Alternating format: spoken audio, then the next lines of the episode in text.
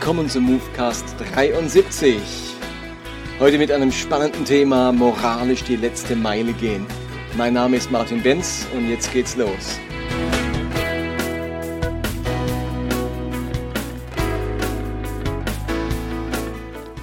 Wir beschäftigen uns heute mit einem Text aus Apostelgeschichte 10. Ich lese gerade die Apostelgeschichte und dieses Kapitel gehört irgendwie zu den ganz spannenden in der Apostelgeschichte, weil dort ein Durchbruch geschieht, ein totales Novum sich ereignet und Petrus in dieser Situation sehr herausgefordert ist und moralisch die letzte Meile gehen muss. Und was das genau heißt, das klären wir jetzt, indem ich euch diesen Text ein wenig schildere bzw. auch Teile davon vorlese. Apostelgeschichte 10. Der Text beginnt damit, dass in Caesarea, einer großen Stadt in Israel, ein römischer Offizier lebte namens Cornelius. Das war ein römischer Hauptmann der sogenannten italischen Kohorte. Das war also ein Verband von ca. 500 bis 1000 Soldaten, denen er vorstand. Gleichzeitig hat dieser Cornelius irgendwie das Judentum liebgewonnen in Vers 2, er war ein frommer Mann, der mit, seinem ganzen, mit seiner ganzen Hausgemeinschaft Gott verehrte. Und gleichzeitig tat er viel für notleidende Juden und betete regelmäßig. Und nun erscheint diesem Cornelius ein Engel, er erschrickt natürlich und der Engel sagt ihm, gehe nach Joppe, dort findest du einen Mann namens Petrus, den lass zu dir holen. Also das ist schon mal das erste Erstaunliche. Wir erfahren später aus dem Text, und das wissen wir auch aus der Geschichte, dass es für einen Juden ganz schwierig war, überhaupt in das Haus eines Heiden zu gehen. Und jetzt befiehlt Gott durch den Engel, dass er Petrus zu sich holen lassen soll. Also Petrus soll in das Haus eines Juden, äh, eines Heiden kommen, als Jude. Später kann Petrus auch das nochmal betonen, Vers 28. Ihr wisst ja, sagte er, als, dann, als er dann dort war bei Cornelius, ihr wisst ja, sagte er, dass es für einen Juden nicht erlaubt ist, engen Kontakt mit einem Nichtjuden zu haben oder ihn gar zu besuchen oder in sein Haus zu gehen. Das war also wirklich so. Da stellt sich immer die erste Frage, wieso sagt nicht Gott zu Cornelius, geh in das Haus des Petrus, dass also der Heide in das Haus eines Juden geht. Warum so kompliziert, dass es andersrum geschehen muss? Also plötzlich muss der Heide, der Jude ins Haus eines Heiden, was irgendwie ja gar nicht geht. Hätte es Gott sich da nicht leichter machen können? Das ist also der Beginn der Geschichte. Und während jetzt diese Bediensteten des Cornelius sich auf den Weg machen, um Petrus zu holen, erlebt Petrus selbst eine Erscheinung. Ihm erscheint zwar kein Engel, aber er hat eine Vision. Das lese ich kurz vor, das ist nämlich jetzt wichtig. Ab Vers 9. Am nächsten Tag gegen 12 Uhr näherten sich die Männer bereits der Stadt, also die Männer von Cornelius. Um diese Zeit ging Petrus zum Beten auf die Dachterrasse hinaus. Kurz darauf bekam er Hunger und wollte essen. Während ihm etwas zubereitet wurde, hatte er eine Vision. Er sah den Himmel offen und etwas wie ein großes leinernes Tuch auf die Erde herabkommen. Es war an vier Zipfeln gehalten, in ihm befanden sich alle möglichen Arten von Vierfüßlern, Kriechtieren und Vögeln.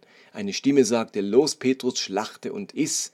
Auf keinen Fall, Herr, sagte Petrus, in meinem ganzen Leben habe ich noch niemals etwas Verbotenes oder Unreines gegessen. Doch die Stimme forderte ihn ein zweites Mal heraus, was Gott für rein erklärt hat, halte du nicht für unrein. Das alles geschah dreimal, dann wurde das Tuch wieder in den Himmel hinaufgezogen. Während Petrus noch darüber rätselte, was die Vision wohl bedeuten sollte, standen die Männer, die Cornelius geschickt hatte, schon vor der Tür. Jetzt gibt es hier ein paar sehr interessante Beobachtungen. Zum einen finde ich spannend, Petrus betet und verspürt jetzt Hunger. Er hat ein Hungergefühl und würde jetzt eigentlich gerne essen. Und während ihm etwas zubereitet wird, er also auf das Essen wartet, Kohldampf hat, der Magen knurrt, hat er eine Vision. Und interessanterweise eine Vision über Essen. Manchmal geht es mir, dass ich so bei prophetischen Eindrücken oder, oder so denke, naja, das ist jetzt wirklich naheliegend. Also jetzt haben wir gerade drüber gesprochen und du hast ein Bild dazu oder ähm, das war jetzt gerade das Thema und jetzt hast du irgendwie einen Eindruck dazu und verachte das manchmal so. Und jetzt könnte man aber hier bei Petrus auch sagen, also Petrus, also, du hast gerade Hunger, dir knurrt der Magen und jetzt hast du eine Vision über Essen. Das ist also wirklich äh, nicht weit hergeholt ähm, ob das wirklich so göttlich ist oder nicht einfach nur hier dein, dein Magen eine, eine Vision hat, anstatt dein Geist.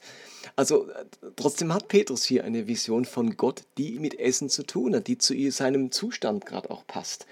Also ich möchte da in Zukunft auch großzügiger sein und nicht so schnell verurteilen, bloß weil es vielleicht naheliegend ist, was die Person hier als prophetischen Eindruck bringt.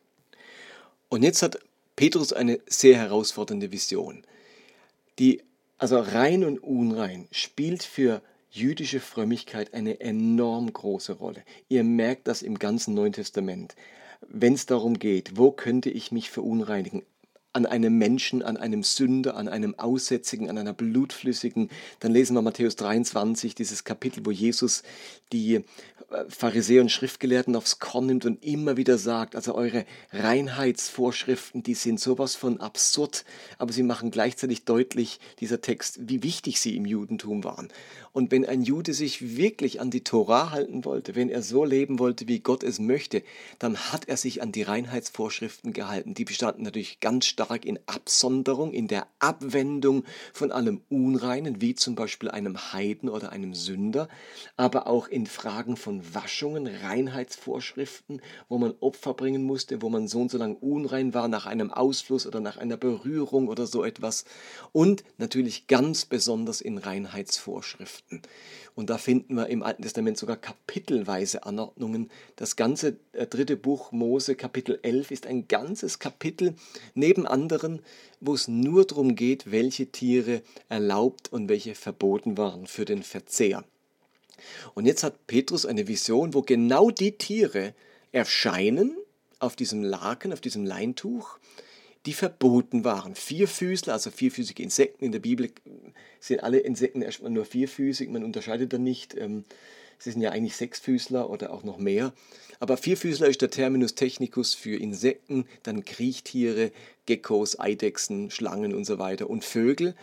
Und die waren zum Großteil verboten. Bei Vögeln gab es ein paar Ausnahmen, aber Insekten gab es auch eine Ausnahme, nämlich ähm, ein paar Heuschrecken, aber sonst Kriechtiere, kann man alles nachlesen, 3. Mose 11, da war der Großteil verboten und genau diese Tiere erscheinen jetzt und nicht mit der Aufforderung, denk dran Petrus, die sind verboten, denk an deine Reinheit, gell, sowas rühren wir nicht an. Falls du mal in Versuchung kommst oder wenn du irgendwann mal eingeladen wirst, Petrus, denk daran, diese Tiere sind verboten. Nein, äh, sondern das Gegenteil. Die Stimme dieser Vision sagt, schlachte und iss. Ähm, ein paar Stellen dazu, ich lese euch einfach mal vor aus, aus 3. Mose Kapitel 11, Vers 20. Alle geflügelten Insekten, die wie, die wie Vierfüßler laufen, sollt ihr verabscheuen. Alles übrige geflügelte, vierbeinige Kleingetier sollt ihr verabscheuen.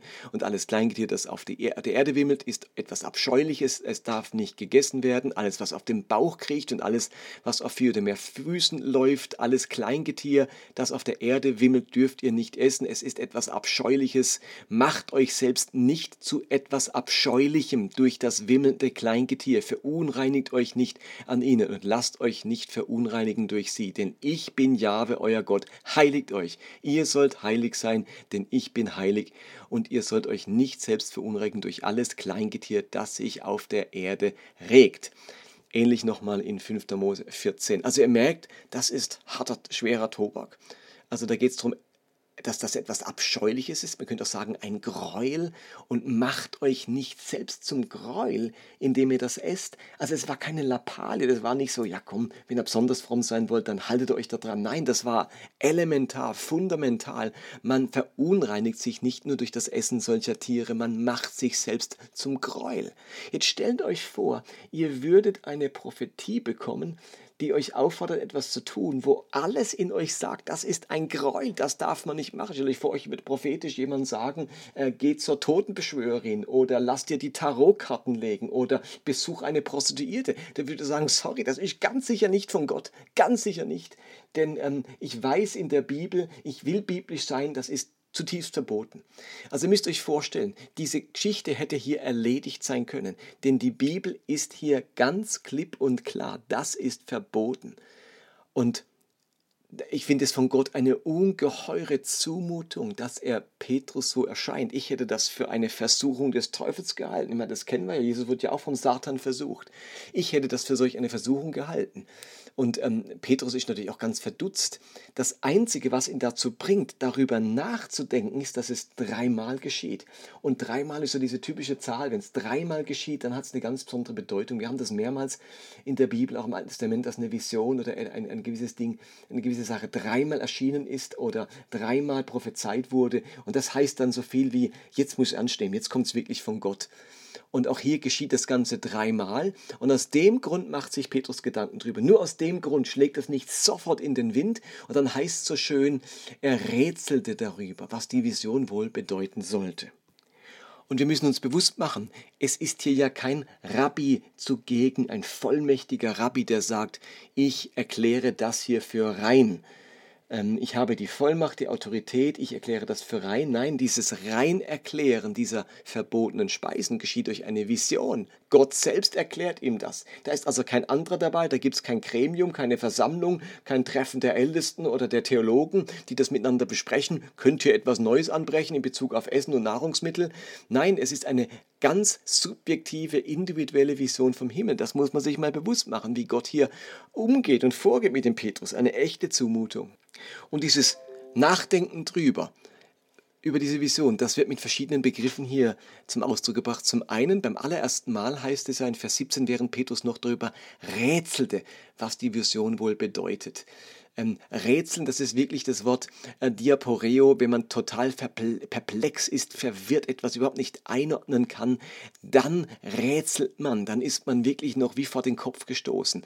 Aber bereits in Vers 19 heißt es, Petrus dachte immer noch über die Vision nach. Hier wird ein anderes griechisches Wort gebraucht, nämlich nicht Rätseln, Diaporeo, sondern Entymeomai. Das heißt so viel wie darüber reflektieren, eine Meinung entwickeln. Da fängt etwas an, ihn zu inspirieren, bei ihm irgendwie äh, einen inneren Prozess in Gang zu kriegen, äh, zu, zu, äh, zu setzen.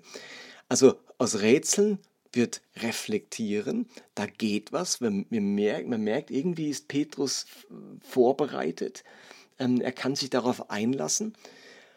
Und jetzt geschieht das Entscheidende. Er denkt noch drüber nach und in dem Moment hört er Gott zu ihm sagen, pass auf, das sind drei Männer, die dich suchen. Steh auf, geh nach unten, du kannst ihnen ohne Bedenken folgen, denn ich habe sie geschickt.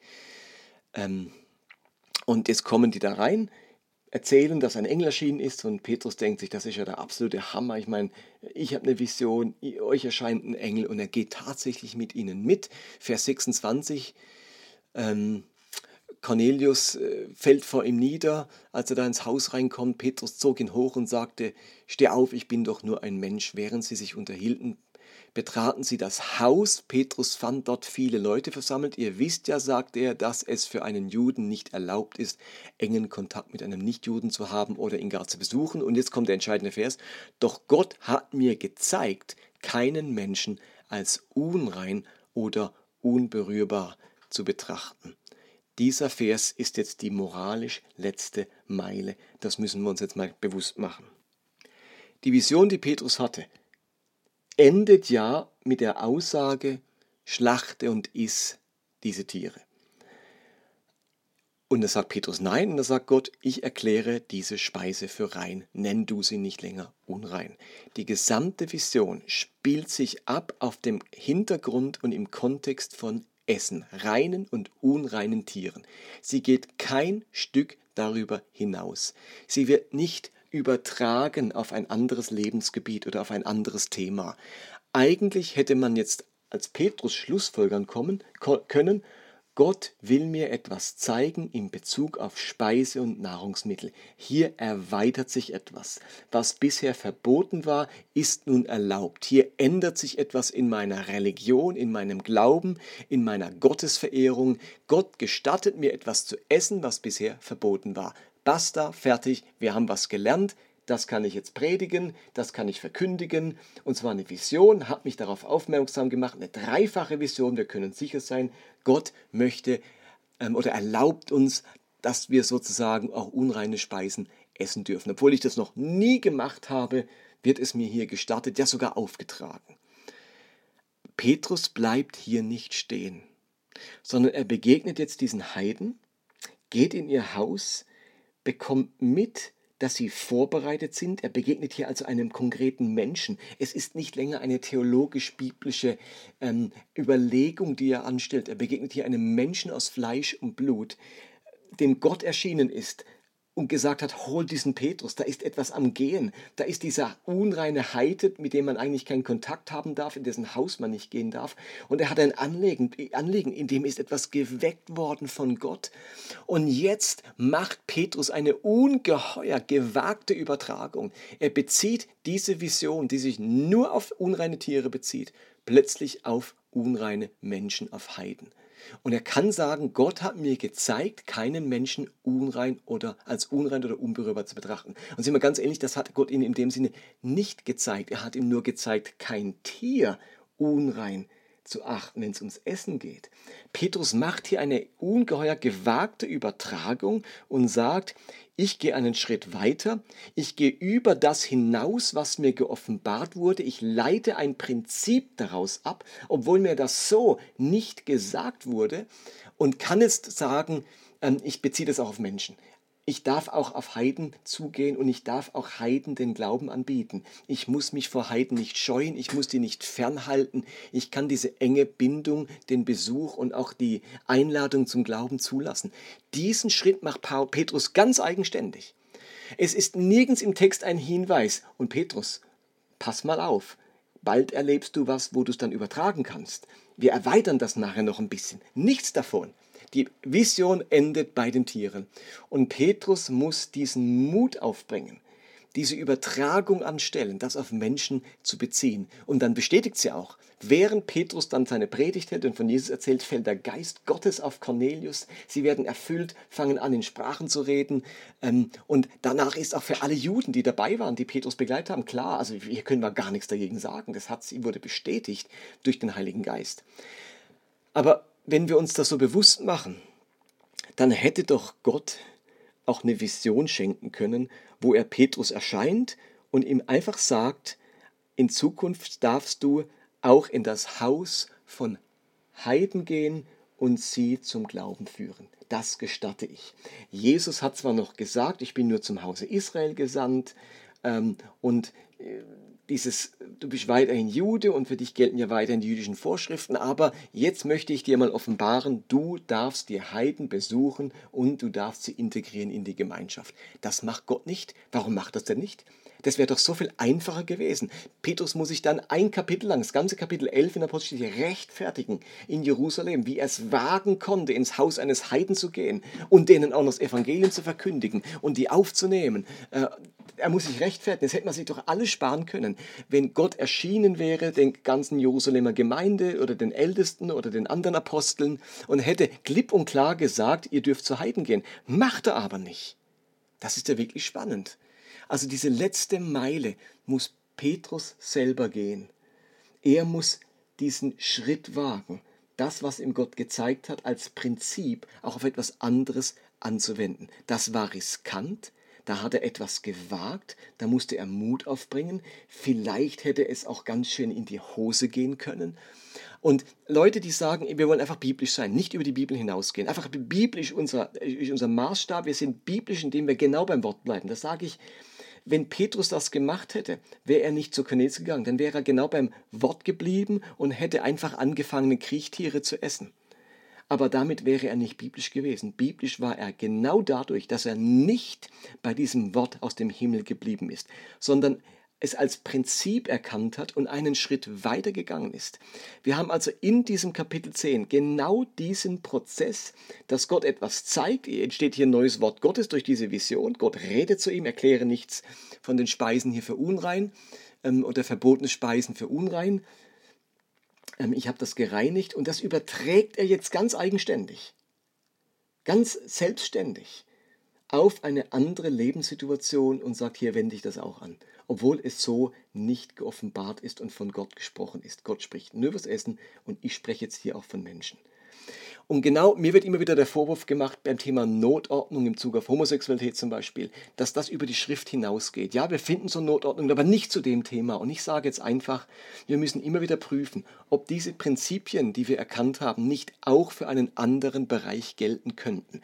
Und dass wir das über die Schrift hinaus auf einen anderen Bereich anwenden, ist nicht unbiblisch, sondern nach Apostelgeschichte 10 zutiefst biblisch, dass wir diese Frage stellen und uns überlegen und be bewahrheitet hat sich dieser Schritt durch das, was Gott getan hat an den Menschen, in denen der Geist Gottes auf sie fiel und sie Christus näher gekommen sind. Dadurch hat sich dieser Schritt bewahrheitet. Und genauso dürfen wir sozusagen Prinzipien ableiten, einen Schritt weitergehen, ihn auf andere Lebensgebiete oder Lebensbereiche anwenden. Und ob wir da recht hatten damit, ob sich das bewährt, zeigt sich an dem, was bei den Menschen dadurch passiert. Kommt er dadurch Christus näher? Kommt er der Botschaft von Christus näher? Kommt mehr vom Heiligen Geist? Geist in sein Leben? Und das ist nochmal eine ganz andere Frage. Ähm, aber die kann überhaupt erstmal geprüft werden, wenn wir bereit sind, diese letzte moralische oder ethische Meile zu gehen. Und ihr könnt euch jetzt überlegen, wo hat Gott in der Bibel ähm, gesprochen, Prinzipien gezeigt. Und jetzt ist es in unserer Verantwortung, diese Prinzipien zu nehmen und auch auf andere Lebensbereiche, Gesellschaftsbereiche, ethische Bereiche, Bereiche in der Wissenschaft, der Medizin oder wo auch sonst anzuwenden und zu überlegen, was würde das denn dort heißen? Ja, ich gehe über die Schrift hinaus, aber ich bin trotzdem biblisch im Sinne von Apostelgeschichte 10. Es lohnt sich auf alle Fälle, dieses Kapitel nochmal selbst nachzulesen. Das ist wirklich eine ganz tolle Geschichte. Es ist ein bisschen länger geworden, als ich dachte, aber dieser Text spricht mir so aus dem Herzen.